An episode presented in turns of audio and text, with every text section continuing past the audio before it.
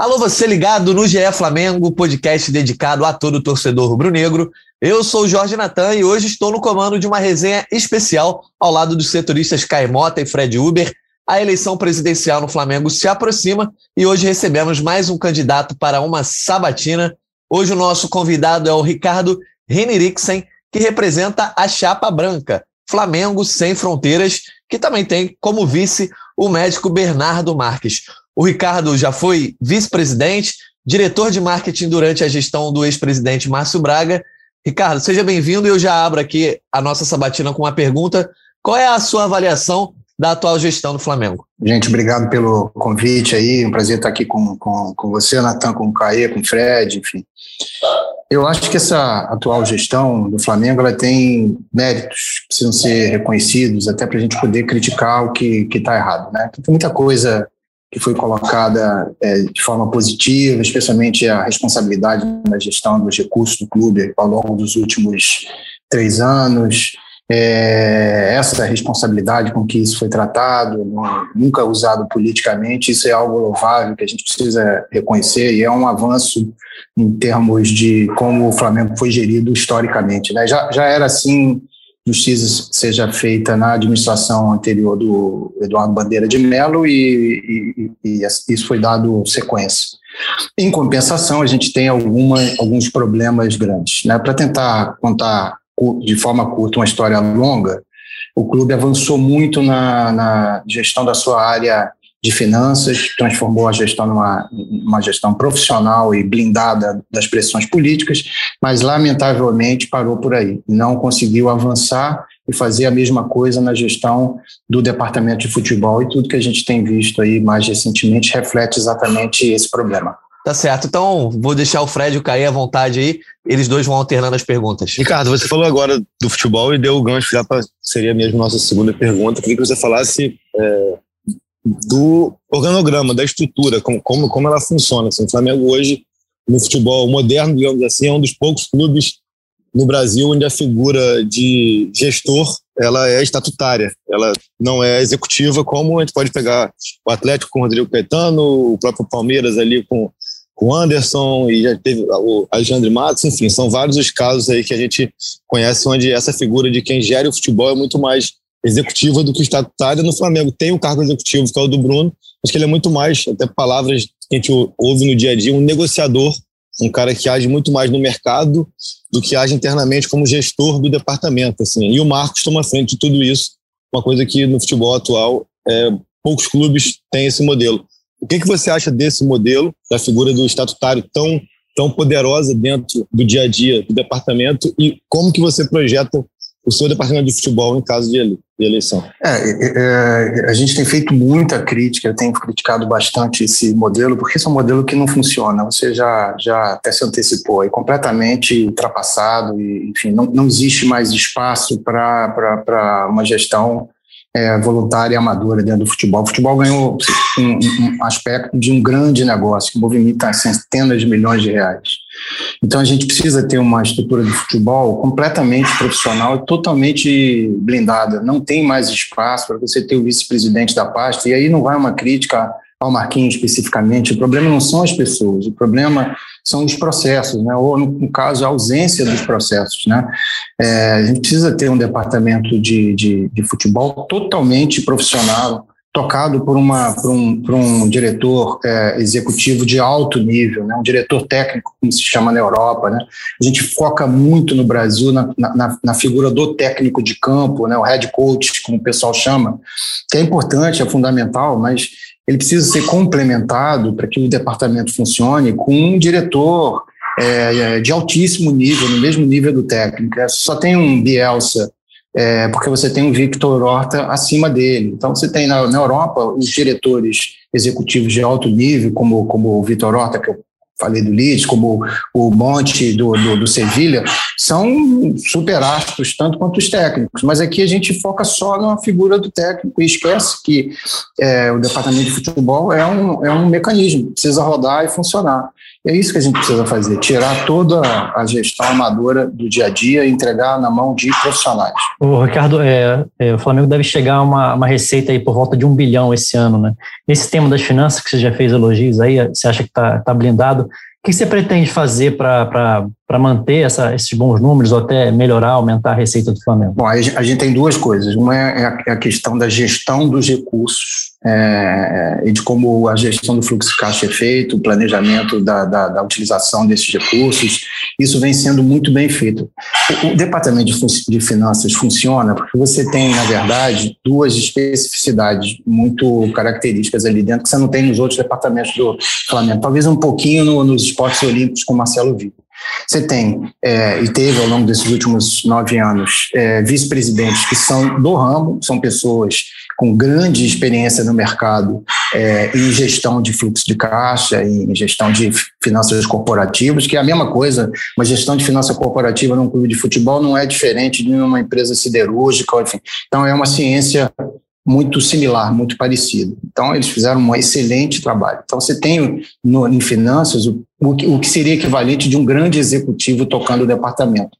É, então, nesse aspecto, não tem muito o que mudar, é continuar tocando as coisas do jeito que elas estão. Em relação à ampliação de receita, aí a gente está falando de outras áreas do clube, não é o departamento de finanças que capta a receita, a gente está falando especificamente de marketing e comunicação.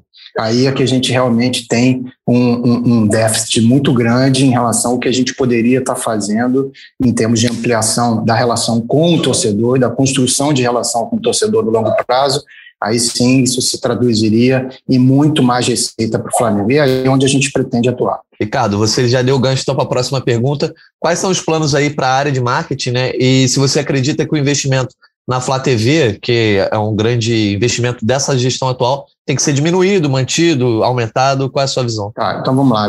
Eu, primeiro vou começar pela Flá TV, porque eu tenho um, um, uma, uma relação afetiva, porque a primeira TV Flá começou na minha gestão no marketing em, em 2008, 2009, tá?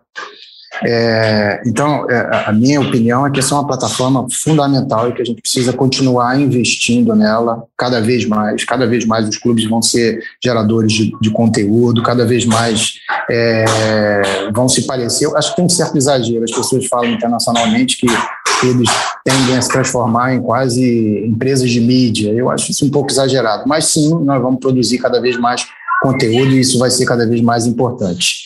Com relação ao marketing, é, a gente escreveu um, um, um, PDG que tem 140 páginas, então eu não vou detalhar tudo aqui, porque senão a gente vai ficar o dia inteiro. Vou tentar ser o mais sucinto possível.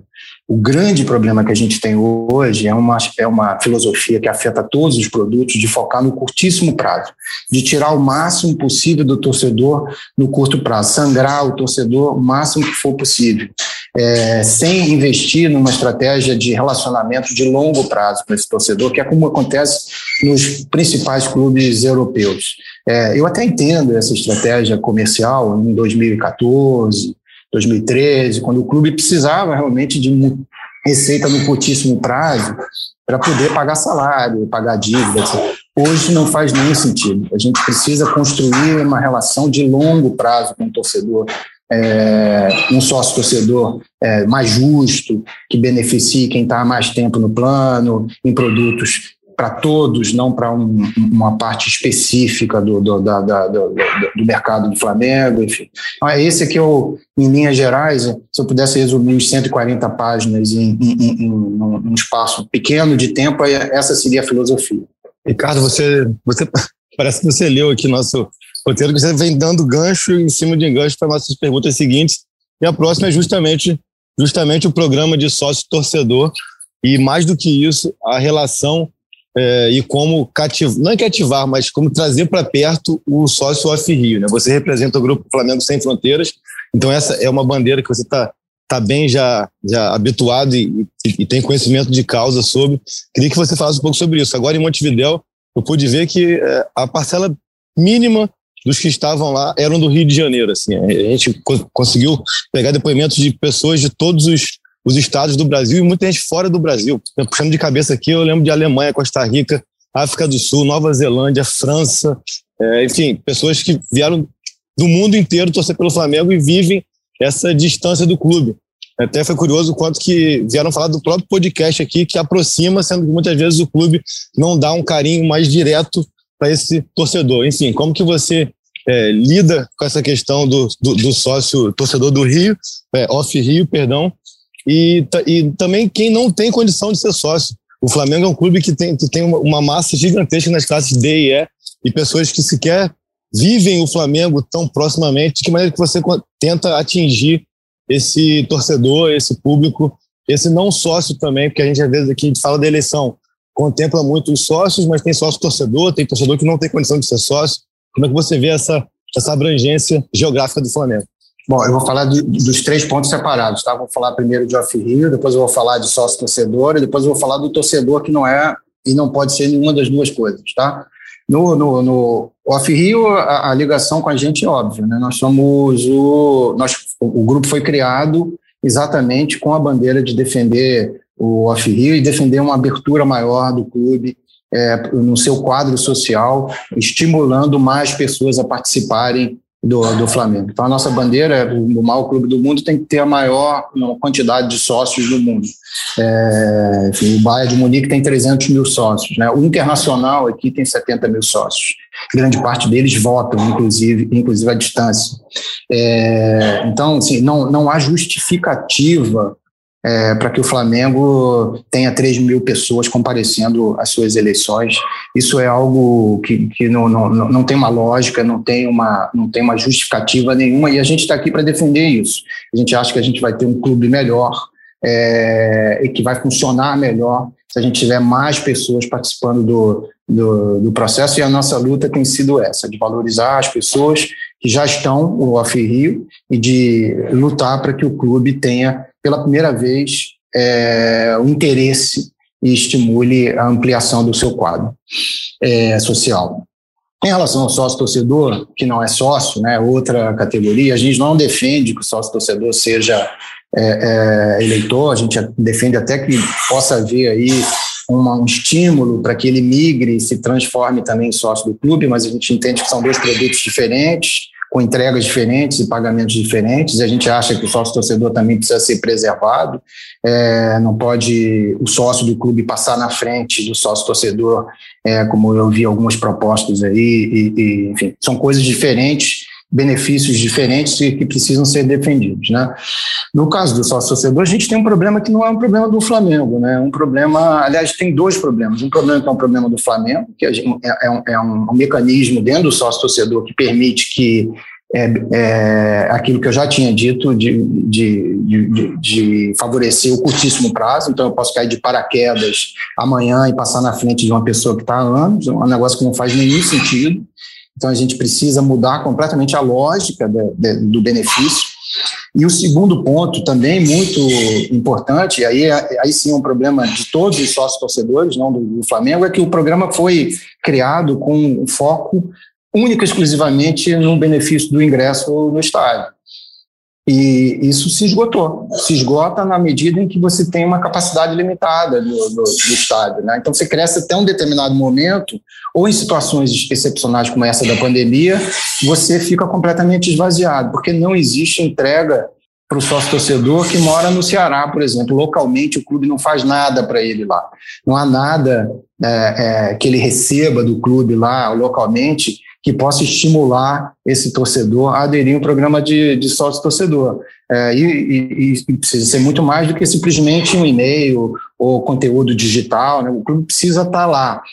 É, precisa ter eventos do clube lá, ele precisa juntar os sócios-torcedores, precisa ter eventos itinerantes que visitem é, é, esse sócio-torcedor. Enquanto a gente não tiver isso, a gente não tiver em quebrar esse paradigma, é, os programas de sócio-torcedor no, no, Brasil vão continuar estagnados do jeito que está. E, por último, o, a, a pessoa que não pode ser nenhuma das duas coisas, na minha opinião, ela continua sendo importantíssima, porque ela é que constrói, ajuda muito na construção da identidade do clube, que depois vai ser monetizada em outras coisas. Então a gente precisa, aquilo que eu tinha dito, hoje os produtos estão focados numa persona, que é o que a gente usa em marketing, né, num perfil específico. De, de se você olhar os produtos hoje que o Flamengo disponibiliza é, para o seu torcedor, eles estão focados basicamente num público de classe A e B, é, morador do, do, do, Rio de Janeiro, de preferência da Zona Sul do Rio de Janeiro, com alto engajamento com o clube. A gente não tem nada desenvolvido para outros perfis. E o problema é que esse perfil específico que eu descrevi aí, ele é o quê? 2, 3, 4% do, da torcida total do Flamengo. Então a gente não está atendendo a 97% da torcida do clube. É, esse eu acho que é um erro estratégico muito grande que a gente comete. Ricardo, assim, é, até continuando no tema, eu cobria já o clube quando foi lançado esse programa, por sinal, com boa parte da mesma, das mesmas pessoas que estão no clube hoje, BAP e tantos outros, faziam parte da gestão do Eduardo. E quando foi lançado em 2013, falando especificamente do programa de sócio-torcedor, ele tinha quase que um cunho filantrópico. Né? Assim, é, Falava-se muito da questão da abdicação do retorno para ajudar o clube numa época onde o clube estava tentando se reestruturar. O clube se reestruturou, hoje tem uma receita de um bilhão, mas esse programa se reestruturou muito pouco. Né? Então, assim, você até aqui já apontou a questão é, de que praticamente o único benefício sem ingresso é muito pouco, mas queria que você fosse um pouco mais, mais prático, assim, mais direto, em que tipo de, de outros benefícios você acha que é possível dar para saciar essa, essa necessidade de quem está distante, como você disse, um cara do Ceará que paga o sócio torcedor desde 2013, e aí chega uma hora que ele vai buscar o ingresso para Montevidéu, ele tem dificuldade para isso. De que maneira que acarinhar esse público para que ele siga pagando, siga, siga fiel, não seja aquele público que paga por seis meses só pelo ingresso da Libertadores e depois saia, mesmo distante, enfim, é, falar um pouco de maneira mais objetiva de como que é viável é, acarinhar esse, esse, esse, esse sócio. Bom, primeiro a questão do serviço que você falou aí. O cara não pode ter dificuldade de tirar o ingresso, né? Isso é, quer ele more no Ceará, que ele, ele more no Leblon. Isso é, enfim, o serviço precisa funcionar. Isso é, é, é ponto pacífico, né? Enfim, é, vai além da questão simplesmente da dificuldade é, geográfica. E, e, se o cara está longe, você não tem como retirar o ingresso, você precisa ter uma solução é, mais simples para esse cara poder retirar o ingresso onde ele está, ou receber o ingresso onde ele está, enfim, enfim, isso precisa ser pensado. É, quando eu digo de serviço local, eu digo de você ter é, propriedade de match day lá onde ele está. Então, você ter público vive nos jogos principais, juntar as pessoas para assistir o jogo. O Real Madrid tem um programa muito legal, itinerante, é, esqueci o nome agora, eu acho que é, é Real Madrid World of Sports, se eu não me engano, agora não estou lembrado, é, em, em, que eles rodam, o museu tem uma, uma versão itinerante que roda é, em vários lugares do, do mundo. É, não preciso ir muito longe, o Internacional de, de Porto Alegre aqui, nosso, nosso vizinho aqui do Rio Grande do Sul, tem um programa itinerante também é, para as suas representações e que roda o Brasil, onde você tem uma grande quantidade de torcedores do, do, do, do Inter, é, também com conteúdos do Inter que faz muito sucesso, funciona muito bem. Enfim, a gente precisa ter uma entrega onde o cara está. Se o cara está lá no Ceará e ele não pode vir até o Flamengo, a gente precisa pensar em como é que a gente leva o Flamengo até ele. Senão, vamos combinar que ele não vai ter nenhuma razão é, a, a, não ser a, a, o objetivo de doar dinheiro de participar do sócio torcedor. São entregas que o, que o clube faz, mas de maneira até dissociada, né? Assim, tem o Flamaster, tem as embaixadas, tem sócio torcedor. De repente, só de ajustar isso aí já consegue oferecer produtos. O do Inter mesmo tem muito um caráter parecido com o que as embaixadas fazem, com o que o Flamaster faz, mas eles levam para a plataforma do ST, né? Assim, eu, eu, sei que o Índio, o Yarley e tantos outros, o Gabiru, históricos, passeiam por, por, por, consulados e embaixadas do Inter no interior do Rio Grande do Sul, no interior do país, mas eles associam isso ao programa. Né? Então são coisas que até que o clube já faz, mas parece que cada pasta prefere puxar para si o mérito e não tornar uma coisa mais mais é, direta, assim, ah, isso aqui faz parte do programa, assim, só um testemunho também aqui, vamos seguir em frente. Ô, Ricardo, eu queria que você falasse é, um tema que a torcida costuma é, falar bastante, é se você acredita que o Flamengo tem a necessidade de construir um estádio próprio, ou deve continuar investindo mais na tentativa de, de, de administração do Maracanã? Se, se incluir isso também na resposta, se acha essa, essa parceria com o Fluminense, se ela é válida? Bom, essa é outra resposta que sempre, a pergunta que sempre me fazem, eu levo horas respondendo, vou tentar sintetizar aqui, tá? Eu participei da primeira, eu fui um dos representantes do Flamengo no início da negociação, a primeira versão da negociação em 2007. lá com a Secretaria de Esporte do, do Rio, e já tinha o Fluminense junto, tinha também a CBF com a seleção brasileira, é, e tinha uma empresa de marketing esportivo inglesa chamada IMG. E acabou não, não, não indo para frente por causa da crise de, financeira global de 2008. A minha, a minha percepção, o que eu tenho em função de ter participado de um processo de negociação, é que o Maracanã não é um estádio como, como outro qualquer. Né? O Maracanã não é um engenhão. O Maracanã é um símbolo nacional. Ele é um pão de açúcar, o Cristo Redentor. Então, portanto, é um equipamento altamente politizado e com um valor político muito grande.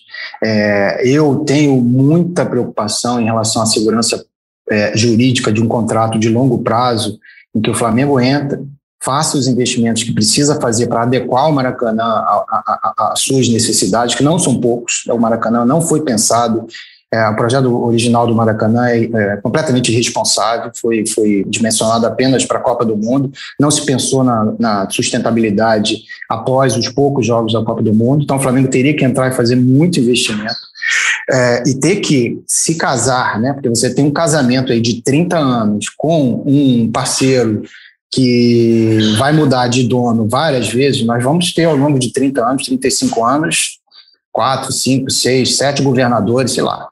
Cada governador diferente, com uma cabeça diferente, com opinião diferente. É, a gente já viu o que aconteceu na, na concessão recentemente, nos últimos anos.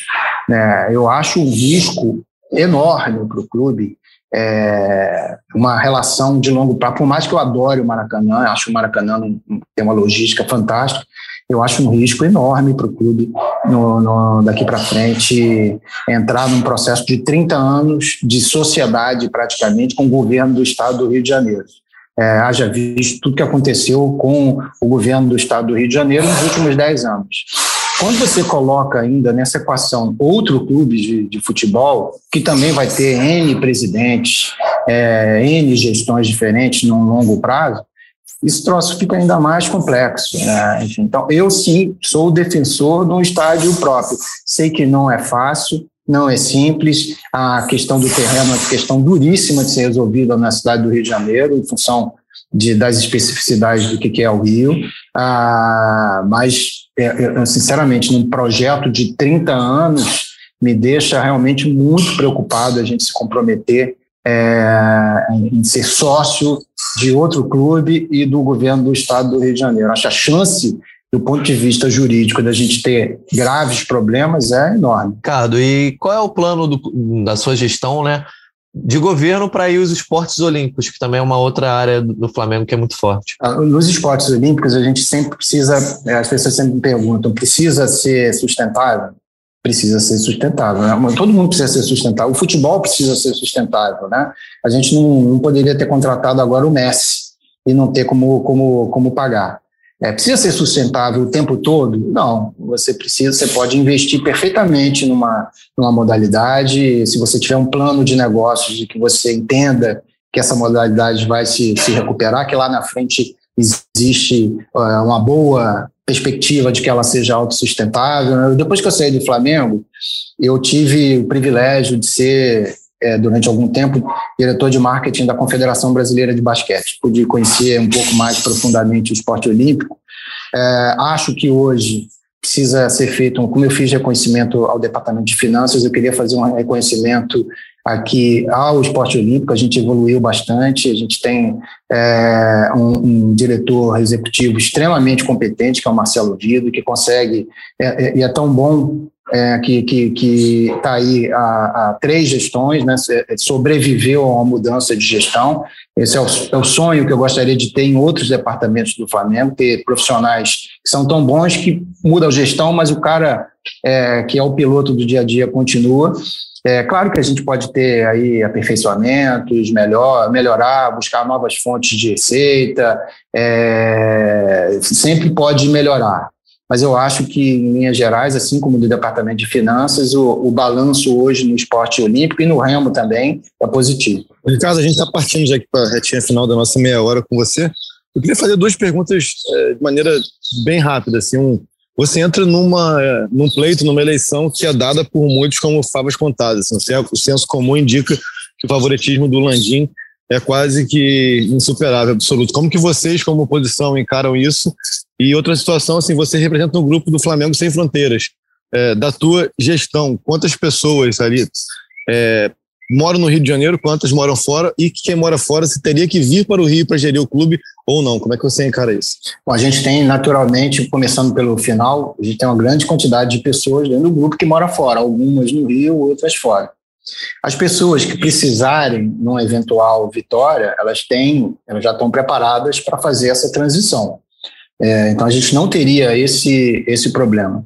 É, além, além do mais, assim, o nosso foco é sempre é, é buscar pessoas é, que estejam melhor preparadas. A gente anunciou alguns vice-presidentes, inclusive, ou propostas de vice-presidentes de pessoas é, que não são membros fundadores do grupo, não estão dentro do grupo, enfim, a gente vai sempre buscar quem é mais técnico. É, no futebol, a gente indicou uma pessoa chamada Bruno Pessoa, é, uma pessoa chamada Bruno Pessoa, ficou até engraçado essa frase. O Bruno é um cara bastante jovem, um empreendedor, é, já está na sua segunda empresa dentro do, do, do, mercado de startup ligado a futebol, é uma pessoa extremamente respeitada, apesar de muito jovem, representa uma visão de futebol do século XXI. Vale a pena vocês entenderem melhor ele, enfim, não cabe muito no escopo explicar aqui, para a gente não perder muito tempo. É, com relação à, à, à, pergunta em relação à eleição especificamente, sim, o, o, o, o presidente Landim é franco favorito a ganhar a eleição, mas isso é algo que não preocupa muita gente. Eu, eu costumo dizer uma coisa no final, que, que, que às vezes o pessoal do meu, da minha chapa nem gosta muito que eu diga, que é o seguinte, é, eu não faço questão nenhuma de ser presidente do Flamengo. Eu diria que a gente não faz questão de ganhar a eleição aqui, a gente não está aqui para isso. É, é, se ganhar a eleição, nós estamos preparados para assumir para implementar aquilo que a gente defende. Mas o objetivo principal aqui, ele independe do resultado do pleito. O objetivo principal é defender as bandeiras nas quais a gente acredita. A gente quer induzir a mudança onde a gente acredita que está errado. E tem muita coisa certa, mas muita coisa está errada também. Quando a gente começou a dizer isso seis meses atrás, uh, não tinha muita credibilidade. Mas eu tenho notado uh, que nos últimos um mês e meio, dois meses, as pessoas têm entendido o que a gente queria dizer quando tem muita coisa errada. O nosso objetivo aqui não é o poder pelo poder. O objetivo aqui é simplesmente é, fazer com que as coisas mudem o que está errado. A gente pode conseguir fazer isso é, sentado na cadeira, como presidente, ou a gente pode perfeitamente fazer isso também como oposição propositiva, do lado de, de fora. Eu não tenho nenhuma, nunca foi meu sonho ser presidente do, do, do Flamengo. Alguns que estão aqui na entrevista me conhecem há mais tempo, ninguém nunca me ouviu dizer isso. É, muitos amigos meus me ligaram e falaram: você nunca falou para a gente que você tinha esse sonho? É porque eu não tenho esse sonho. É, o que eu quero é mudar o que está errado. Posso ser, se, se eu for mudar o que está errado, como o chato da oposição apontando, dizendo que está errado e propondo alternativas, para mim, tanto faz, sinceramente. Então, o, o, o, resultado do pleito não, não é o mais importante para a gente. O mais importante para a gente é a gente contribuir para mudar o que está errado. Tá certo. A gente está chegando aqui a 30 minutos, então é, vamos fechando por aqui essa sabatina, agradecendo aí a participação do candidato Ricardo Rinirixen, representante da Chapa Branca na eleição presidencial do Flamengo nesse ano, a Chapa Flamengo Sem Fronteiras. Ricardo, obrigado e você pode ficar à vontade aí para deixar uma mensagem final para o eleitor. Obrigado a vocês. É, Natan está falando sobrenome melhor do que eu. É, é, eu queria agradecer aí o convite de vocês, queria chamar as pessoas para comparecerem para votar. O pessoal deve estar mais meio desanimado aí, não desanima não. Os que, os que são eleitores compareçam, escolham seu candidato votem, é, é, participem. É, é, é, importante entender que, que, que, precisa haver uma oposição presente dentro do clube. Então, é, você que não está 100% satisfeito com, com, com as coisas do jeito que estão acontecendo, escolha o seu, seu candidato de oposição e vá e vote. Pode ser o Ricardo, pode ser o Marquinho, pode ser o Walter. Escolha alguém. É muito importante a gente ter é, uma oposição presente do clube. É bom para o clube e é bom, inclusive, para a própria situação. É, então, convido a todos para no sábado comparecerem ao Flamengo e votarem no seu candidato de preferência. Beleza, então agradeço ao Ricardo, agradeço também ao Caemota, ao Fred Uber que participaram aí dessa sabatina conosco. Agradeço a você, ouvinte, que ouviu mais uma edição aqui do GE Flamengo. Lembrando que esse podcast tem edição de Juliana Sá, coordenação de Rafael Barros e gerência de André Amaral. Um abraço e até a próxima. Convite para falta, cobrança!